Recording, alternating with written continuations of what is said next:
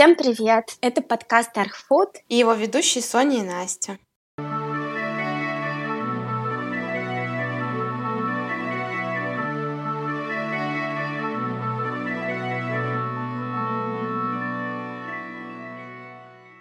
Вот вернулись после очень долгих и насыщенных каникул. Вот, мы даже думали про то, что, может быть, стоит записать выпуск, как я провел лето. Да, не знаю, будет ли это кому-то интересно. Да, но если будет, в принципе, скажите об этом, и, может быть, мы его запишем. Но хотелось бы все равно, конечно, кратко обсудить, как дела.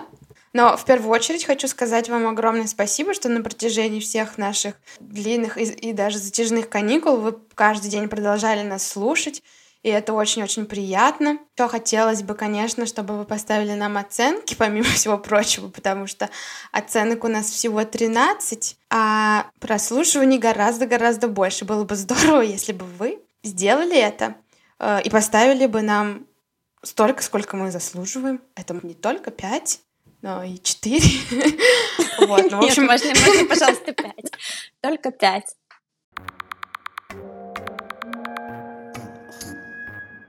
Каждый раз, э, когда что-то интересное с архитектурной точки зрения происходило, хотелось рассказать об этом в подкасте, но в итоге у нас никак не складывалось его записать, и поэтому эм, даже не знаю, с чего начать. Наш последний выпуск был про постмодернизм, и он на меня произвел такое большое впечатление. Во-первых, мне несколько раз снился Фрэнк Герри, и он каждый раз хотел меня убить. Вот, теория деконструктивизма сильно повлияла э, на мою психику. И что еще было примечательно для меня, сразу после этого выпуска я съездила в Париж, и всего на пару дней. А в последний день у меня стоял выбор между тем, чтобы поехать к одному из комплексов, строенным Рикардо Бофилом, или к паре объектов Ле Корбюзье. Я выбрала Ле Корбюзье, потому что это было ближе, но потом я поняла, что я так утомилась от э, модернизма, и кто мне так наскучил уже Ле Корбюзье, так что постмодернистское влияние а, проникло в меня. Ты расскажи, Настя, что э, тебе запомнилось этим летом? Что тебе понравилось поездка? Мое путешествие длилось всего неделю, и я сама в шоке от себя, как я умудрилась в эту неделю запихнуть столько э, разных городов и увидеть столько разных интересных построек, современных, э, которые я все время хотела посмотреть. Вот, и наконец-таки, сказать, увидела все это вживую. Вот, э, к слову о деконструктивизме, я как раз побывала в еврейском музее, который построил Либескинд. Я рассказывала про то, что, скорее всего, этот музей самый впечатляющий с точки зрения эмоций был, и вот мы как раз э, очень хотели провести этот эксперимент и потом взять у Насти комментарии, произвело ли на нее это такое же впечатление. Вот. Да, вот в конце нашего выпуска про постмодернизм мы пришли к такому выводу, что наше восприятие э, иногда не может работать на архитектуру, которую мы не можем увидеть визуально. И к этой архитектуре, ну, как бы относится Лебескин. Я могу сказать, что на меня это глубочайшее впечатление произвело, и я полностью подтверждаю то, что вот тогда сказала Соня, про то, что это именно очень захватывающе. Получается, получается, на тебя произвело это такое огромное впечатление, несмотря на то, что даже одна из э, впечатляющих комнат была закрыта, к сожалению, по каким-то загадочным причинам. Да, это комната, в которую больше всего хотела попасть где железные лица лежат на полу, по которым надо пройти, и они очень сильно гремят, и это все находится в такой пустынной комнате, очень-очень узкой, с высоким потолком. Вот, я очень расстроилась, потому что она была закрыта по непонятным причинам. Также мне не повезло я поехала в Кёль, чтобы посмотреть на музей. Это была храмовая постройка, и ее реконструировал Питер Цутмар. Вот, и она была закрыта. Мне сказали, приходите какого-то там сентября. Думаю, да, конечно, спасибо. Кстати, еще э, мы ездили в кампус Витры в Базеле, и там пожарная станция Захи ходить тоже завешена э, лесами и все такое. Но это, мне кажется, обычное дело. Да. Что-то идет не по плану, что-то закрыто, увозят картины. Да, но то, что будет закрыта эта комната, мне кажется, она такая самая яркая была. Нам никто не ответил, почему она была закрыта, и сотрудники очень странно себя вели. Сначала мы спросили у женщины, она сказала, что она не может нам сказать, и что мы можем попробовать в понедельник. Потом мы спросили у других мужчин. Я спросила, могу ли я задать вопрос. Они сказали «да». И я сказала, комната закрыта? Они сказали «да». Я сказала «почему?» Они сказали «это уже второй вопрос». И так мы не узнали, почему она закрыта. Но тоже могу добавить от себя, я там была второй раз, и комната с э, щелью света на меня опять тоже произвела огромное впечатление. То есть тоже можно подумать, например, что постройка может быть какая-то там деконструктивистская, возможно, одноразовая на какое-нибудь впечатление, но как бы вообще я туда пришла уже второй раз, и у меня тоже как будто слезы даже навернулись. И то есть как бы все это продолжает, продолжает работать. Короче, классно. Да, да, я хотела сказать про эту комнату. Э, не договорила, что сначала у меня было ужасное расстройство по поводу того, что комната с лицами была закрыта. Потом там было такое помещение, вот как раз э, вот эта комната. Э, чтобы зайти туда, нужно открыть очень-очень тяжелую дверь. Потом ты попадаешь просто супер темное помещение, опять очень-очень узкое. Соня еще э, говорила, что не в период такой сильной жары, который был, когда мы приезжали, там должно быть очень холодно, вот, и она такая темная, давящая, и только сверху небольшой такой проем световой, и у меня реально навернулись слезы на глаза. И, как ни странно, я даже эту комнату не сфоткала, мне кажется, там особо, ну, как бы никто ее не фоткал, и я про нее не знала, если честно, вот про комнату с лицами, просто там вообще как бы не до этого. Еще то, что на меня произвело впечатление, это сад. А, он чем-то напоминает э, в уменьшенном масштабе э, мемориал Холокоста Айземана, ну, хотя он был сделан раньше, хочу отметить. Тоже такие э, кубические формы, среди которых можно затеряться. Вот, плюс там еще э, поверхность неровная. И что еще интересно, я как бы немного уже была измотана дорогой, и меня там укачало, мне стало там реально плохо. И идея Лебескинда была в том, чтобы как бы землю из-под ног убрать, потерять людей в пространстве, и я скажу, что я буквально потерялась в этом пространстве, мне стало плохо, вообще стало не по себе. Такое даже физическое впечатление. От комнаты черной тоже было физическое впечатление, что вот прям, да, плакать захотелось. Несмотря на то, что у нас было мало времени, мы попали в этот музей за час до закрытия. Повезло, очень, что мы туда попали, вот, но не было времени, чтобы изучать экспозиции.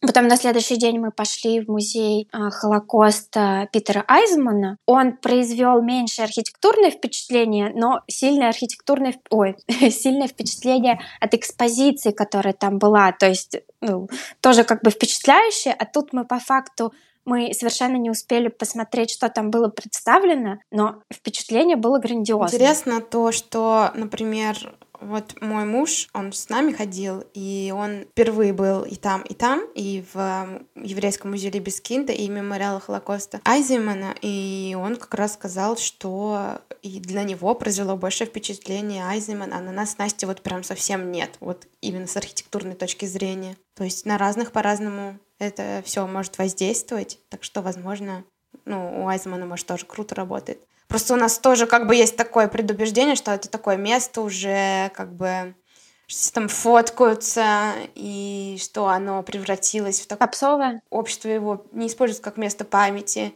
как бы, можно сказать, оскверняет даже, что это что-то там, типа, пошло не так. Может быть, мы тоже с этими убеждениями как бы туда заходим и уже не особо впечатляемся. Да, потому что вот как раз-таки мой муж Саша, он рассказывал, что что у него было такое впечатление, что, что он там просто заблудится, что нету выхода, и, ну, мне кажется, что это, в принципе, тоже работает. Да, это работает. Вот мы тоже обсуждали еще в каком контексте. Uh-huh. Мы туда пришли в очень солнечный день, мы были очень довольны прогулкой по Берлину, мы встретили там Сонину подругу, она очень радовалась этому. И как бы да, такой контекст, плюс еще ты ходишь, ты пытаешься погрузиться в эту атмосферу, и там реально бегают дети. Я не говорю, что это плохо, но как будто бы мемориал не выполняет свою функцию. Это а, дело не то, как не, к этому относятся люди, дело в том, как люди э, ну, что программирует людей на отношению к этому. Ну, например, в этой комнате или без кинда ты туда заходишь, что то даже телефон достать неохота, чтобы сфоткать, потому что это на тебя влияет. А то, как бы, люди там себя не так ведут. Но это место, получается, делает так, что они ведут себя именно так, как ведут.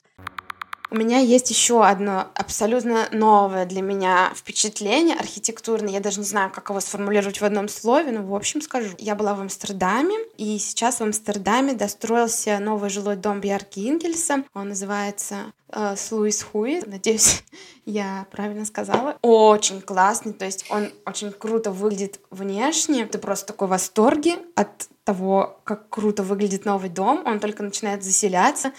Естественно, мне стало интересно, сколько он стоит, потому что, ну, как известно, что Бьярки строит довольно доступное жилье, и мне, было, мне стало интересно. И я зашла на сайт этого дома, оказалось, что там еще есть доступные квартиры, и, в общем-то, там были такие цены, что за 90 квадратных метров можно купить за 800 тысяч евро, что, конечно же, просто э, до хрена, но на самом деле это не до хрена с точки зрения европейской недвижимости. То есть вот, например, я живу в Штутгарте, и здесь квартира в Штутгарте, может быть, даже поменьше, чем 90 квадратов, будет стоить миллион.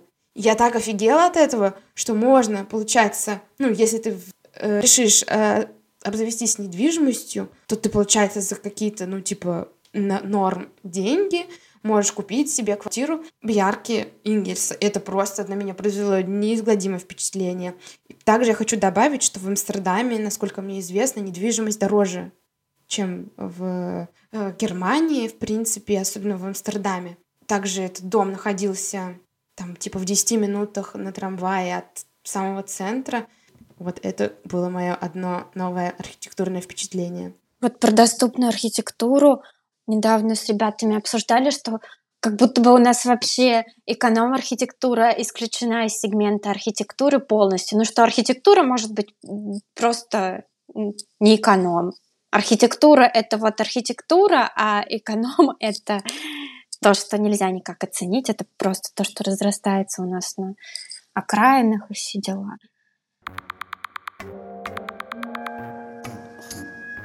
Тема нашего выпуска про женщин. Хотелось бы немножечко поговорить про современное отношение к женщинам в архитектуре и про женщин в архитектуре в историческом периоде. Вот, допустим, я готовилась пока к этому выпуску, я вообще много чего узнала. Например, что заряде спроектировала Элизабет Диллер. я этого не знала. Вот. Еще знала, что а, есть архитектурная премия, архитектурная премия Джейн Дрю, где награждают женщин за заслуги в области архитектуры. Тоже узнала, что есть довольно много премий, которые присуждаются женщинам, которые созданы только для женщин, но как бы в контексте всех премий это супер маргинальное число, и их очень мало, и женщинам присуждается очень мало премий. Почему мы решили поговорить об этом? А, потому что, как мне кажется, тема женщин в архитектуре очень важна. Мы с Настей женщины, если вы успели это заметить. И мне кажется, что очень важно, что э, проблемы дискриминации женщины в любых профессиях до сих пор есть. А архитектура — это, как известно, мужская профессия, я делаю воздушные кавычки. И женщины по сей день э, сталкиваются с большим количеством проблем.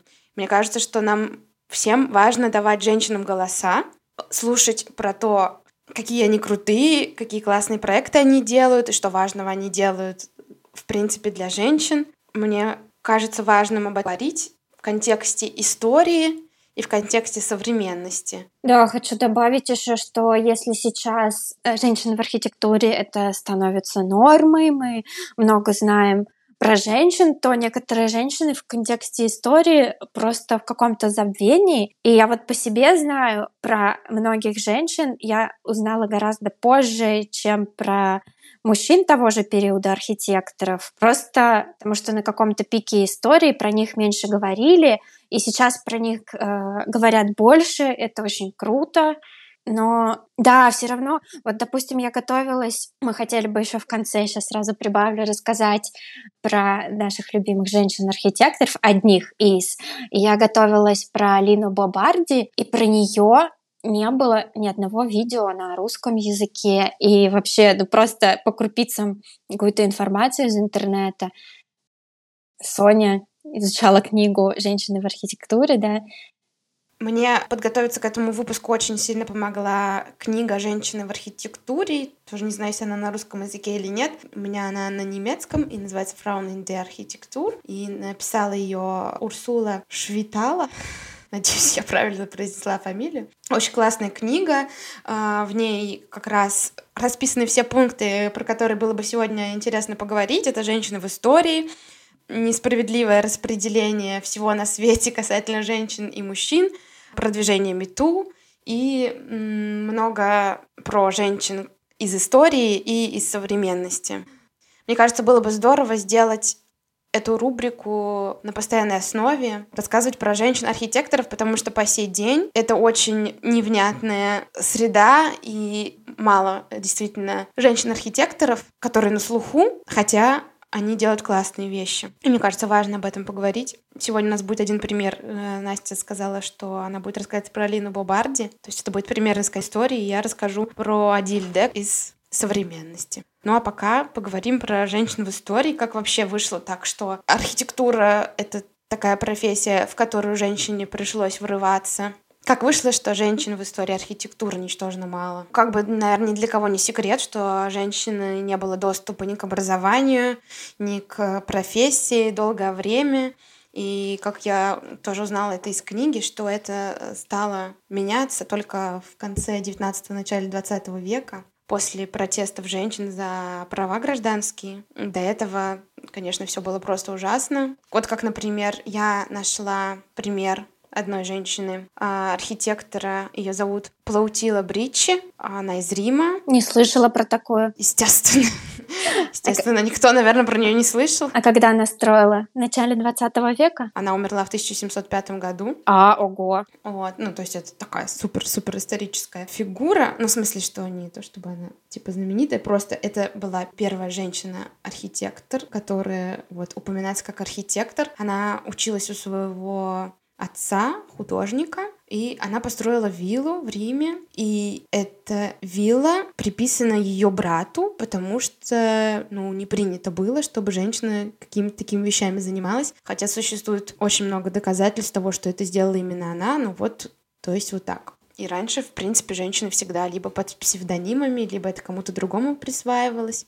Да, ужас какой-то, уже не говоря про какие-то ранние года. Мы обсуждали тоже в выпуске, я уже не помню про что, фильм про Алта, после чего я вообще узнала, что Алта можно отнести к обоим супругам, а не только к Алвару Алта в плане дизайна. И вообще многие имена даже можно было бы сказать уже, которые после 20 века. Вот я сейчас я замечаю, мы любим авангардное искусство, и то, что я намного позже, например, узнала про Гончарову почему-то, хотя, может быть, она даже популярнее, чем Ларионов была, и что в авангарде уже начало появляться очень много имен женщин, но в силу какого-то восприятия я тоже позже о них узнаю, чем о мужских именах. И да, в 20 веке эти несправедливости выглядят уже более вопиющими, как, например, в случае с Лили Райх и Людвигом Миссом Вандероя. Лили Райх была его... Ну, она работала с ним... Ну, не, не поворачивается язык сказать, что она была его помощницей. Ассистентом. Я бы сказала, что она была его партнером. Но вот, например, что интересно, она изобрела Вайсенхоф э, стул, но Никто до сих пор в это не может просто поверить. И если вы загуглите Вессенхоф стул, то это будет э, к автору будет отнесен Людвиг Мисс Ван дер Роя, хотя это уже общеизвестный факт. Много таких штук было. Еще я что-то не помню про Рэма Колхаса смотрела, то, что, да, да. помнишь, угу. обложка Нью-Йорк вне себя, э, то, что это нарисовала... Это нарисовала его жена. Да, ну, в смысле того, как ее зовут. Ну, как ее зовут, я не помню, но она тоже, ну, как бы художница, и она тоже работает в его бюро. Да, и что это ушло все куда-то. Причем, причем это ушло, а, как, ну, лично у меня такое восприятие сложилось, что не, не без участия Рэма, потому что как-то он сам тоже это все заминал. Ну, то есть, например, если что-то происходит в участии, то мы обычно благодарны и не забываем об этом упомянуть. Так это в таком обществе, наверное, я имею в виду вообще про мировое сообщество к достижениям женщин, тут как бы не заминая уже отношения такое сложное, что даже сейчас, чтобы о чем-то сказать, нужно это именно поставить, показать, рассказать про это. То есть это просто так уже никто не заметит, потому что люди не привыкли это замечать. Вот, и сейчас там появляется много фильмов, появляется литература, тоже появляются такие имена, которые уже я даже помню, мы в универе, помнишь, изучали там пионеры модернизма, там, я не помню, кто туда входил, типа Гропиус, мисс Ван дер или Корбюзье, может быть, там Алт. Вот. Но есть же много еще. Та же самая Эллен Грей. Типа, почему она не пионер модернизма? По-моему, очень сильно. Да. Даже далеко ходить не надо. Можно, мне кажется, я не знаю, был ли у тебя опыт несправедливости или дискриминации в твоей жизни как э, э, женщины-архитектора? Я могу сказать, что у меня все супер, потому что а, руководитель моего бюро женщина-архитектор, и это супер круто. Естественно, у меня в бюро нет никакой дискриминации, у нас э, все нормально. И я говорю, все-таки современное общество. Но современное общество, не современное общество, например, когда я искала работу в Москве, мне кажется, что у меня ни одно собеседование не обходилось без вопроса, не собираюсь ли я уходить в декрет. И с какой стати вы мне задаете этот вопрос? И это тоже очень большая проблема. Ну, мне сложно что-то сказать по этому поводу, потому что ну, э, в рабочей среде я никогда не попадала в такие авторитарные штуки. Ну вот, например, просто мужчин никто не будет спрашивать, собираются ли они уходить в декрет или не собираются, хотя если кто-то заводит ребенка, это делает как мужчина, так и женщина. Хотелось бы, кстати, поговорить а, про отношение к этому всему в Германии, знаете, бы да. что интересно рассказать про, про это все. Да, мне интересно это узнать, но, к сожалению, я этого пока на личном опыте не знаю, потому что я здесь еще пока не работала, но вот в понедельник у меня будет мое первое собеседование. И, возможно, в следующем выпуске я расскажу вам, спрашивали ли у меня что-то по поводу моих репродуктивных планов. Вот, но а, вообще я думаю, точнее, я в этом уверена, что отношение к этому вопросу в Германии не такое отвратительное, как в России. Но, тем не менее, женщины во всем мире сталкиваются с проблемой в неравной зарплате. То есть в Германии это точно так же а, женщина получает на 20% меньше от нормальной зарплаты. Серьезно? Если... А если... Одно и то же... Мне кажется, у нас сейчас пришло все к тому, что все одинаково за все получают. Что серьезно? Прям ты приходишь и такой, ты главный архитектор, столько ты получаешь, а ты главный архитектор, получаешь на 20% меньше? Или как это? Ну, вообще, по исследованиям во всем мире зарплаты мужские и женские при непрерывной женской борьбе за гражданские права сравняются только через 100 лет. О, Господи. Ну, то есть это не новость. Во всех сферах, мне кажется, женщины получают на 20% меньше, чем мужчины. И это же большая ловушка для дальнейшей карьеры женщины, если она решится обзавестись семьей. Как, например, в этой книжке, которую я уже упоминала, имеется несколько график. Академический график мы что-то пропустили, но ладно, раз уж мы говорим про работу, я начну с него. График полного рабочего дня и неполного рабочего дня где говорится, что а почему, э, почему человек имеет неполный рабочий день? Это потому, что у него есть ребенок. Вот, например, у меня есть ребенок, и мне сейчас нужно искать работу на неполный рабочий день. И, естественно, моя зарплата будет гораздо меньше, чем у моего мужа. И, естественно, это означает, что ему нет смысла выходить на неполный рабочий день, потому что у нас тогда будет гораздо меньше денег. И это означает, что женщина все время находится в ловушке той, что она всегда должна выходить на неполный рабочий день. И в связи с этим женщины очень часто уходят из профессии, или они не выходят назад после декрета, потому что с этим могут быть сложности. Вот. И только 4% мужчин работают на полставки, и 40% женщин тоже работают на полставки. То есть разница в 10 раз. Я не поняла немного. Логично, если ты работаешь полдня, ты получаешь меньше. Но в в оценке труда, если считать на часы, то получается это все-таки одинаково? Или... Почему? Нет, мы мужчины в принципе зарабатывают больше, в принципе, в принципе, а, мужчины поэтому... зарабатывают на 20% больше, чем женщины. Все-все-все, я, я поняла, да. я немного дезориентировалась, я думала, что зарабатывают меньше, потому что работают, а получается, что нет смысла э, в семье уходить мужчине на полдня, потому что он зарабатывает больше, лучше уйти тому, кто зарабатывает меньше. Да. И типа вы все время вынуждены уходить туда женщины. Да. Ну да, ловушка. И я очень злая, такая. потому что потому что у меня есть ребенок, и мне сейчас все это предстоит, и меня это ужасно злит. Это несправедливость. Поэтому я, возможно, сейчас немного на негативе, простите меня. Но это реально очень несправедливо. И что еще? Я еще почему-то, когда что-то говорю, у меня еще в голове я отвечаю на какие-то хейты, которых нету, но я почему-то это все равно делаю. То есть, например, какой может быть хейт? Э, вы можете не заводить ребенка, да, или что-то такое, но я считаю, что это не относится к делу, и типа человек вправе заводить сколько угодно, и при этом иметь достойные условия труда и достойную зарплату. Согласна. Также ни для никого не секрет, что женщина должна стараться в 10 раз больше, чтобы иметь одну и ту же позицию с мужчиной.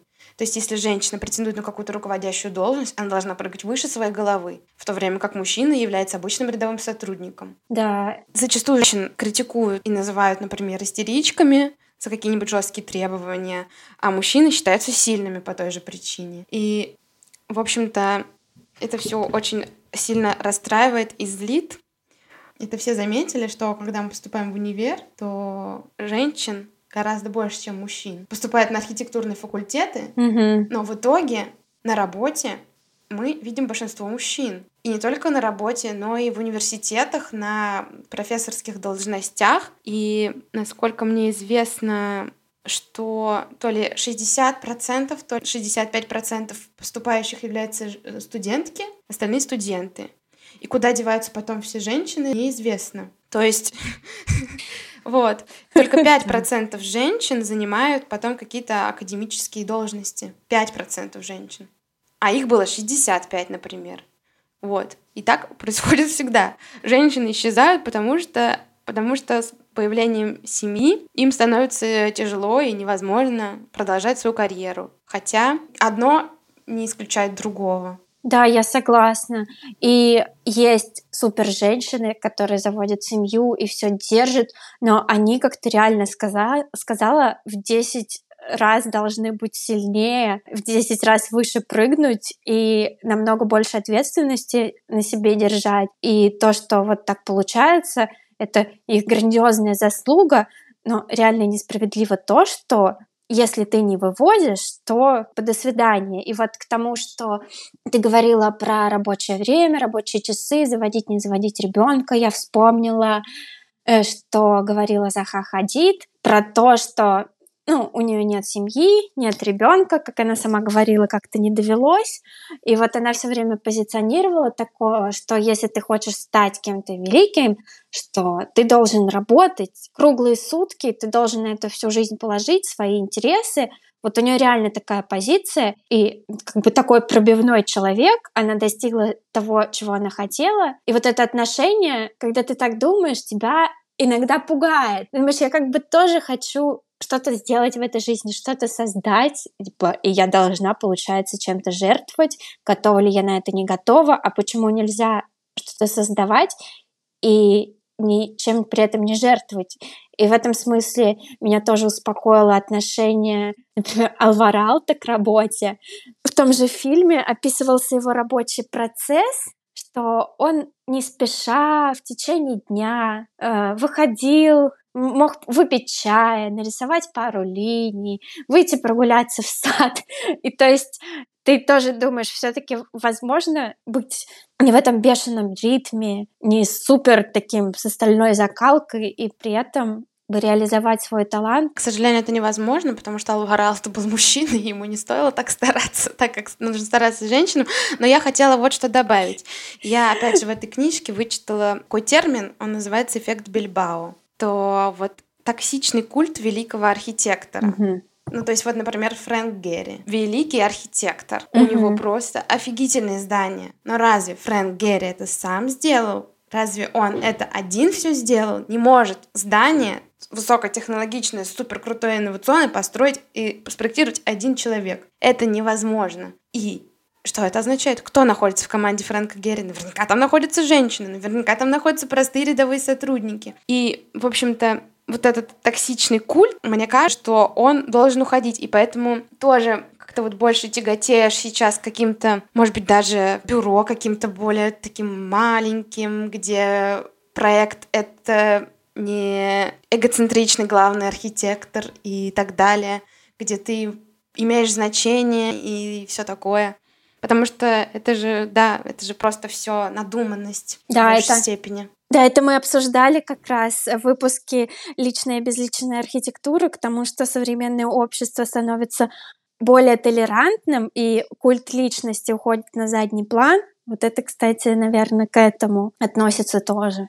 Ну, то же самое могу сказать про фильмы режиссеров. А в какой-то момент, вот я сейчас немного увлеклась историей кино, в какой-то момент было, наоборот, прорывом, когда режиссер встал в позицию главного по кино, и профессия это стала как бы на вершину позиции над другими, и вот эта вот организация под режиссером, это был огромный вклад. Не знаю, Про премии. Заха Хадид была первой женщиной, которая получила Прицкеровскую премию, и она выступала с такой речью, что идея о том, что женщины не мыслить в разных измерениях, нелепа. о господи, а у кого такая идея-то вообще была? У всех мужчин, наверное, кажется. И Заха Хадид выступала как раз с речью о том, что ей было тяжело дойти до этой точки, потому что она женщина и потому что она из Ирака. Я слышала, что Заха Хадид пыталась часто вот уйти от этого, вот, что она женщина, что она женщина. А, И я понимаю, что, может быть, дать какое-то облегчение. И мне кажется, что, в принципе, Заха Хадид — это такой общепризнанный. Ее действительно не воспринимаешь вот именно как женщину. Но при этом я знаю, что она учредила фонд для помощи в образовании женщинам из Ирака. Она, безусловно, культовая личность, но ее достижения превозносятся как именно такой супер волевой, стальной, сильный, который от всего отказалась, все преодолела. И я думаю, что немного такая путающая ситуация, что если ты хочешь достичь чего-то, ты должен равняться на нее. Проблема в том, что, что у женщин нет ролевых моделей. И очень часто, ну то есть э, ролевая модель Захи Хадид мне не подходит. Я, э, да, как говорила, что хочется быть архитектором, не умирать от изнеможения, не работать круглые сутки, а просто как бы работать. И это возможно. Да если ты хочешь, пожалуйста, работай круглые сутки, умирай. Но дело в том, что Да. у тебя должна быть возможность э, дойти по нормальному пути. Этот нормальный путь дол- должен быть проторен. И, может Да, быть, точно. Заха Хадид, как какая-то святая женщина в архитектуре, откры- открыла своими страданиями этот путь, что про это стали говорить.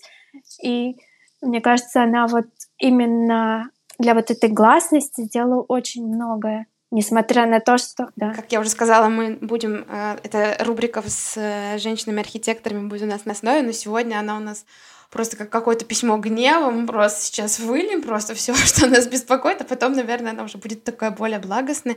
Да, я хотела сказать, что у женщины нету ролевых моделей, даже начиная с университета. Как я уже сказала, что только 5% женщин занимают какие-то академические должности. И вот, например, студентки приходят, и их обучают мужчины. Они не видят с самого начала никаких ролевых моделей для себя. Вот. Хотела рассказать про случай, который меня ужасно-ужасно возмутил, про премии. Роберт Вентури был удостоен Прискеровской премии. Но, насколько мы знаем, Роберт Вентури работал в паре с э, Денис Скотт Браун. Уроки Лас-Вегаса были разработаны вместе, они были партнеры. Но премию присудили только ему. Мгм. Перед э, самой церемонией он обращался и говорил, что премию стоило бы при- присудить еще и Денис Скотт Браун, потому что они все это делали вместе.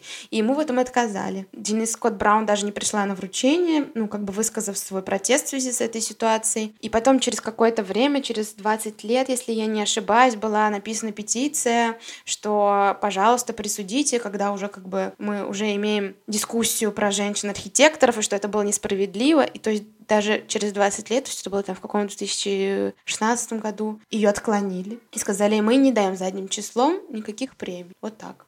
Как тебе такая информация? Очень странное для меня решение в современности, когда все стараются быть толерантными и обращать внимание на проблемы. Даже многие из тех, кто их не прочувствует сам, старается быть как бы в тренде. Для меня странно, что отказали спустя такое время. Что еще тоже хочется отметить, что в архитектурном мире также существует проблема сексуальных домогательств к женщинам. И в архитектурном мире существует тоже вот архитектурное мету. В 2018 году появился блэк-лист с архитекторами, которые домогались до женщин. И также в 2018 году множество работниц подняли тему о домогательствах Ричарда Майера, который является также вот э, лауреатом Прицкеровской почетной премии. И я почитала про, ну, про домогательство. Ого. На его счет там шесть женщин, которые работали у него в бюро, заявили, что он э, лапал и раздевался перед ними. И есть одно серьезное обвинение. В 2009 году 24-летняя сотрудница э, сообщила об изнасиловании со стороны Майера. Он позвал ее к себе домой и изнасиловал ее там. После того, как она предъявила ему обвинение, он объявил о том, что ему нужен творческий отпуск на полгода. Он принес свои извинения, но не признал вину. Сказал, что, возможно, наши воспоминания могут отличаться, но я приношу извинения всем тем, кому доставил неудобства. Я написала шутку по этому поводу. Ого. Стендап? Да, мне написана шутка. Вообще, я хотела посетить его здание, у нас тут есть недалеко в Баден-Бадене. Но сейчас, естественно, я не хочу это смотреть. Я не знаю теперь, как к этому относиться. И шутка такая, значит, что вот, например, когда мы узнаем о каких-то чудовищных вещах, например, педофилей Майкла Джексона. Майкл Джексона больше по радио. Или фильмы Вуди Аллена больше не показывают. И вот что мы будем делать со зданиями Ричарда Майера. Мы будем их сносить? Или как нам теперь к нему относиться? Вот Да. такая шутка. Надеюсь, было смешно. Я скажу, что в России крутят Майкла Джексона, показывают. Я не помню, последний фильм Вуди Аллена вышел, э, когда уже был этот скандал или нет. Фестиваль Ривкина, да? Да, Луи Гарелем. Да, я в кино его смотрела. Я тоже, мне кажется. Я не знаю, как относиться к Вуди Аллену, ну, точнее, я знаю, как к нему относиться, но У меня почему-то в мозгу, э, мне кажется, тоже синдром зависимости от того, кого ты любишь. Нет, ну с Майклом Джексоном у меня не, у меня был разговор короткий, это просто сразу Ой, нет. ну, Майкл Джексон, я как бы от него не особо фанатела, а вот э, у меня есть такое Вуди Аллен, и еще ситуация с животными Тарковским у Понятно. меня тоже. Но там все не так однозначно вроде. Ну да, и про Вуди тоже, мне кажется, Ну, вроде. злые, злые языки. Да нет, про Вуди Аллена, думаешь, нет? Ты, же, ты смотрела документалку? М-м. Вот, можешь посмотреть. Потому что там уже все однозначно. Ладно. Ладно.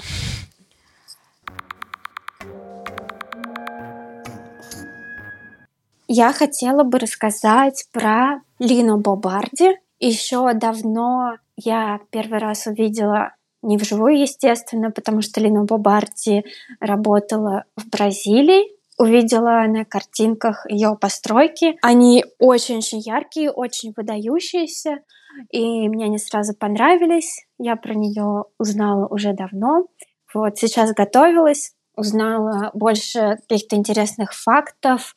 Прежде всего хочется сказать, что Лина Бобарди работала в Бразилии, но она итальянка по происхождению, родилась в Риме в 1914 году, училась в Риме, жила потом в Милане и уже в сознательном возрасте, будучи замужней, у нее был муж тоже достаточно известной личностью, он был э, журналист, активист, Бразилия была тогда на пике своих новых модернистских перемен, и в 1943 году э, вышел каталог, посвященный бразильской архитектуре. Он очень вдохновил Лину Бобарди, и параллельно с этим ее и ее супруга позвали в Сан-Паулу курировать музей Art Museum. И они согласились и поехали в Бразилию, которая позже стала ее домом. И хочу сказать, что вот архитектура Бразилии прежде всего ассоциируется, это вот 100% моментов Оскар Немейер, потом Люсия Коста, хотя Лина Бобарди, если смотреть э, в срезе культуры, играет очень важную роль в бразильской архитектуре. Я тебе, кстати, рассказывала, что я видела вообще чисто случайно в Париже здание Оскара Неймера. Мне кажется, это первый раз я видела. Вообще так случайно. Ой, я просто, мне очень понравилось. При том, что это как это было внезапно. То есть я это вообще не планировала. Мы вышли, мы тогда жили у нашего парижского друга. Мы должны были поехать э, смотреть Корбюзье. И он говорит, давайте пройдем к другой станции. Мне кажется, там есть здание, которое тебе должно понравиться. Но он не архитектор просто, банковский работник. Я говорю, ну да, mm-hmm. давай, проходим. И я смотрю, там написано Оскарный мер. Я говорю, что Оскарный мер? Он говорит, не, я не знаю. Типа мне показалось, что она, типа мне показалось, что она тебе понравится. Клево. И мы пошли туда, и там была какая-то выставка крутая, там было много парижских модников, там какую-то одежду выставляли, и он такое было футуристичное. Классно было, что я этого даже не планировала и вообще даже не знала, и случайно это оказался Оскарный мер, и я была вообще очень довольна. Все, простите. Нет, очень интересно. Лина Бобарди переезжает в Бразилию, начала вести там очень активную деятельность. Прежде всего, я сейчас, наверное, не хочу пересказывать жизнь Лины Бобарди, хотя вот у меня логичнее всего это в голове случилось после изучения ее биографии. Я хочу, наверное, выделить такие вот главные черты. Когда она переехала, она начала активно заниматься музейной деятельностью, то есть и архитектурой, и самой экспозицией, и какой-то философией культуры в контексте общества. Она курировала вот этот арт-мюзеум, создала архитектурный журнал «Хабитат», где очень активно писала про бразильскую архитектуру. Потом еще защищала бразильских архитекторов от нападок иностранцев, причем сама, вот что мне больше всего в ней как бы нравится, что когда она была в эпохе, когда строил Эскар Немер, Люсия Коста, Корбюзье, она была как бы модернизмом, но она была немного обособленная когда началась эпоха постмодернизма с его трендами, она была тоже современной, но у нее было свое видение. Так вот, она создала журнал, она создала целую школу на основе этого Art Museum, где тоже обучала различным направлениям, не только архитектурные, но вообще развитие там, творчества, дизайна, дизайна там в процессе индустриализации. Вот то, что я сказала, она была очень современной, но при этом, в отличие от всех, мне кажется, очень сильно помешанных на вот этом строительстве нового мира, у Лины Бобарди было такое мнение. Вот как раз, мне кажется, которое отразилось на нашей современности. Она считала, что модернизм может привести к какой-то шаблонности, обезличенности. Она говорила, что, допустим, стандартизировать — это значит улучшать и делать это более доступным и возможным для, для использования большего количества людей. Это несомненные плюсы модернизма, но есть и опасность такая, которую мы видим вот сейчас уже, что это все превратится в штампы и шаблоны. Вот такой у нее был взгляд. Когда Лина переехала, она построила дом для их семьи. Что меня зацепило в этом доме? То, что Лина подумала о связи с ландшафтом, и есть такая фотография, где она на фоне окна. Там еще за окном ничего нету, но при строительстве дома она сама посадила там деревья, и уже сейчас этот дом как бы скрыт за такой гущей деревьев. Вот, потом он был модернистский, но у них там была большая гостиная. Я хотела как раз спросить дерево, которое вот посередине, вот прям в центре дома, это она тоже Да, да, да, да. Она вот, э, в отличие от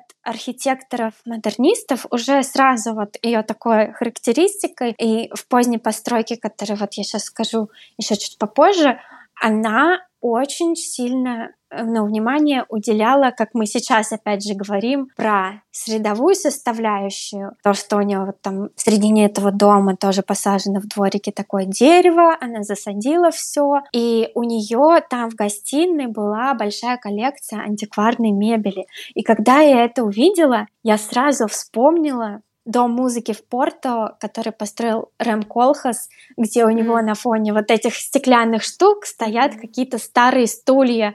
У меня прям такая ассоциация явная вот с этим была. Не знаю, насколько это возможно. Вот. Лина Бобарди очень увлекалась народным искусством, и она называла, еще был такой термин, мне кажется, она еще любила поиграть как-то со словами. Она не любила называть как бы его фол искусство, типа такое местечковое. Она называла его попула, популярное искусство, но в ее интерпретации это подразумевало национальное искусство Бразилии, попула. Вот. На протяжении всей жизни она занималась музеями, экспозициями. И в 1968 году был построен музей МАСП в Сан-Паулу. Это очень такая брутальная постройка. Строительство, конечно, затянулось, но посмотрите, это Посмотрите это. Мы, как обычно, приложим визуальный ряд в наших постах в Телеграме и в Инстаграме. Кстати, подписывайтесь. Если не подписаны, мы там это делаем. Это такой большой э, стеклянный параллелепипед, объем параллелепипеда, подвешенный на громоздких опорах, и они держат его над землей. Вот в этом пространстве, которое под землей, я опять еще раз повторю, что у Лины очень э, такие задумки были связаны помимо самой архитектурной формы, со связанным с пространством. То есть под этим объемом, он без опор внизу, он подвешенный просто. Там есть интересные рисуночки, концепции, по-моему, что там даже какие-то цирковые мероприятия, что на стене, на вот этой вот, на нижней плоскости можно рисовать, можно перемещаться под музеем. При этом вот это само стеклянное пространство, оно подвешено и становится как будто вот кристально открытым для людей. Это тоже какой-то новый взгляд на экспозицию, на представление музея. О, еще хотела подчеркнуть, пока не забыла. В Бразилии вот этот весь период, это, конечно, сложное время, как вообще новые стройки, потом военный режим. И, мне кажется, многие архитекторы особенно модернисты, они любили очень сильно в это все вливаться. И то, что Лина попала в период такой военной диктатуры, и то есть, когда ты не можешь говорить про что-то вот прямо или прям напрямую, по-моему, кстати, Оскар Немейер был коммунистом, mm-hmm, да? да? Вот, он пропагандировал вот эти идеи, и еще вот критика такая была, что он был за равноправие, что там рабочие, все дела, при этом эксплуатировал на своих постройках просто какой-то рабский труд, вот эти очень его сложные все огромные формы, ну, было тяжело строить вручную. Ладно, это и отклонилось. Я про то, что для меня постройки Лины Бобарди очень демократичны, как будто даже если вот ты живешь,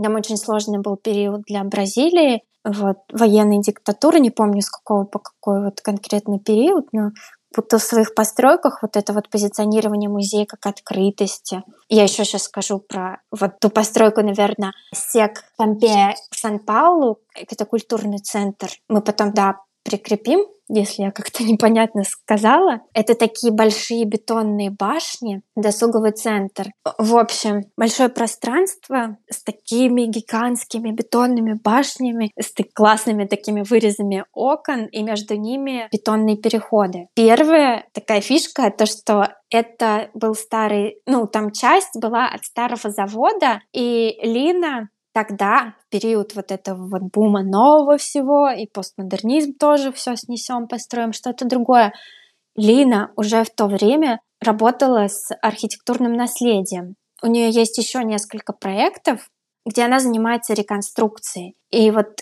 этот культурный центр, кстати, Лина не хотела его называть культурным центром, я еще вот говорила, ее отношение к словам, допустим, народное искусство и популярное искусство, что слово фолк, оно слишком какое-то придает не ту окраску, что культурный центр Лина говорила, что это слово слишком весомое и может заставить думать, что люди должны заниматься культурной деятельностью по указу, и что может привести к травмирующему пути, и что слово «культуру» следует поместить на карантин и дать ему немного отдохнуть, чтобы оно остановило свое первоначальное значение. А термин «спорт» в таком вот контексте, наверное, вот этого времени тоже подразумевал какую-то сильную конкуренцию, и Лина хотела назвать этот центр просто досуговый центр. Что в нем еще примечательного есть? То, что он объединен тоже с общественным пространством, и он как бы связан с пространством улицы, и она в него перетекает. Она даже,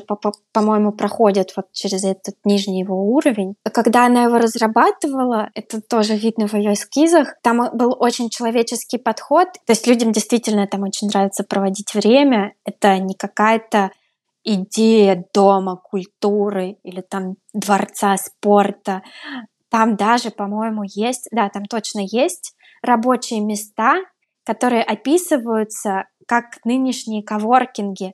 Это вообще супер прогрессивно и супер вне времени. Мне кажется, ее мысли про среду, про работу с наследием, про вот этот вот отдых э, где-то в общественном месте, чтобы он был каким-то более человечным, доступным. Это не потребление культуры, это вот действительно работа, коворкинги.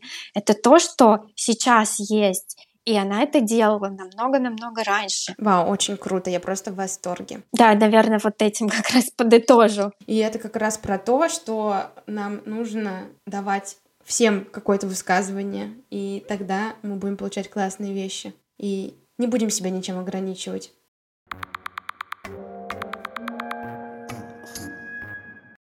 Как я уже сказала, сегодня я хочу немного поговорить про Адиль Дек. Она уже 40 лет как практикующий архитектор, и мне кажется, что все ее знают как вот такую вот очень необычную, и что вот она такая бунтарка. Экстравагантная, да. А да, что она очень такая экстравагантная женщина, что вот она выглядит вот так необычно, и работа у нее, постройки тоже очень своеобразные, вот, но наверное, нет смысла устраивать лекцию про Адиль Дек. Хочу сказать просто, чем мне она нравится, что меня в ней впечатлило.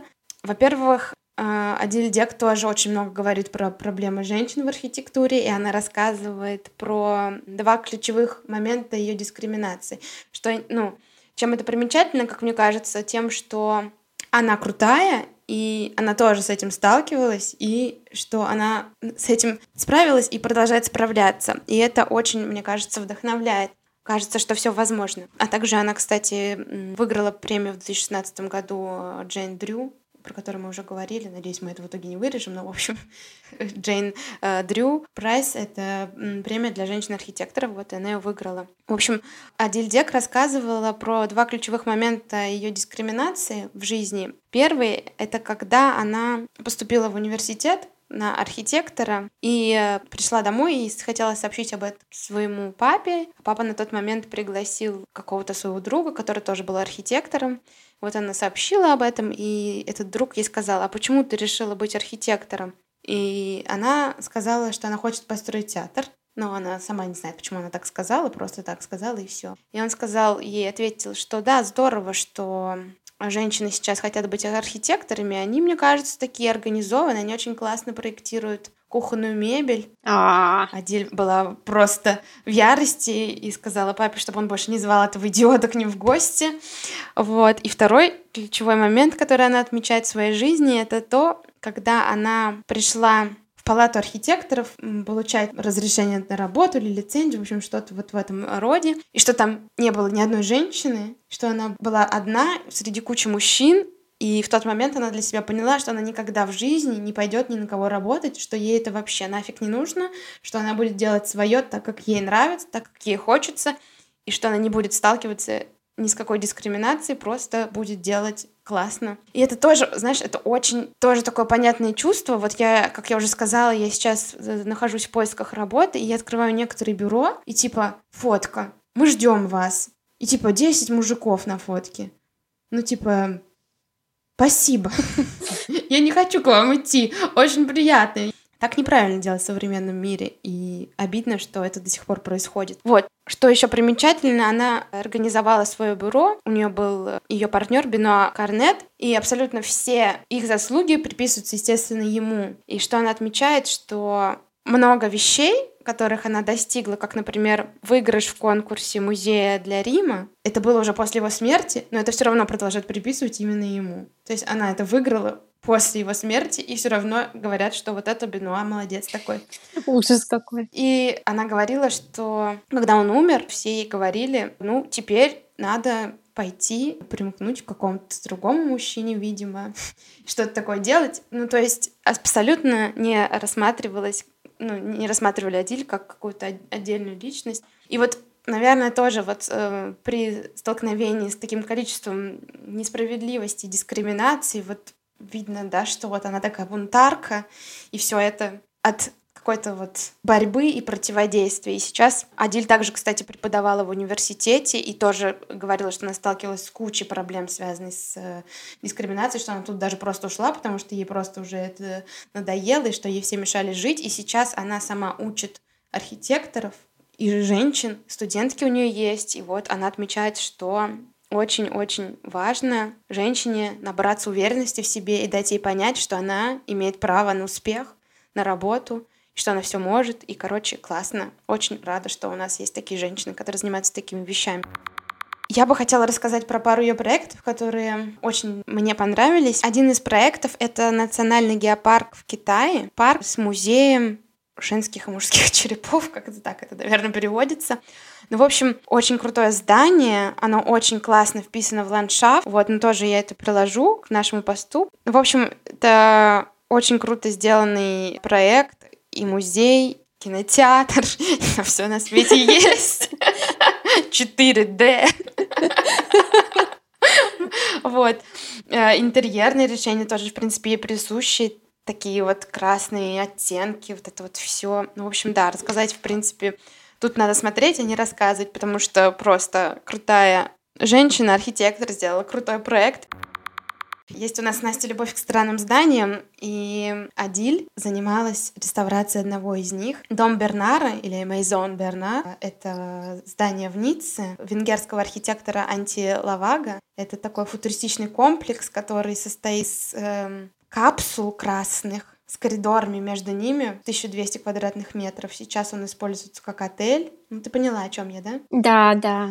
Вот, и она занималась его реставрацией. И мне это так понравилось, вот именно с точки зрения какой-то ролевой модели. Она такая классная, она не идет никому работать, ни на кого, она делает то, что хочет, и у нее проекты только такие, которым лежит душа. Реставрация длилась пять лет, и причем она работала вместе с дочкой этого архитектора. И мне кажется, что это тоже очень крутой и бережный подход. Она сказала, что она не хочет там ничего менять, что это производит просто какое-то неизгладимое впечатление. Но, короче, мне кажется, что Адильдек очень вдохновляющая фигура. Я бы хотела так жить, делать то, что мне хочется, делать проекты, которые хочется, и ни от кого не зависеть. Это вообще классно, мне кажется. Согласна.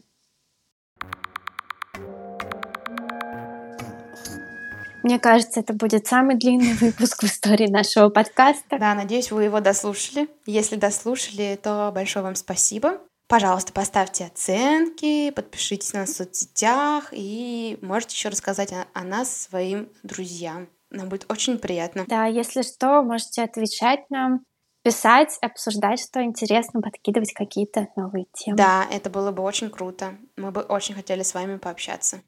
Всем спасибо. Пока. Пока.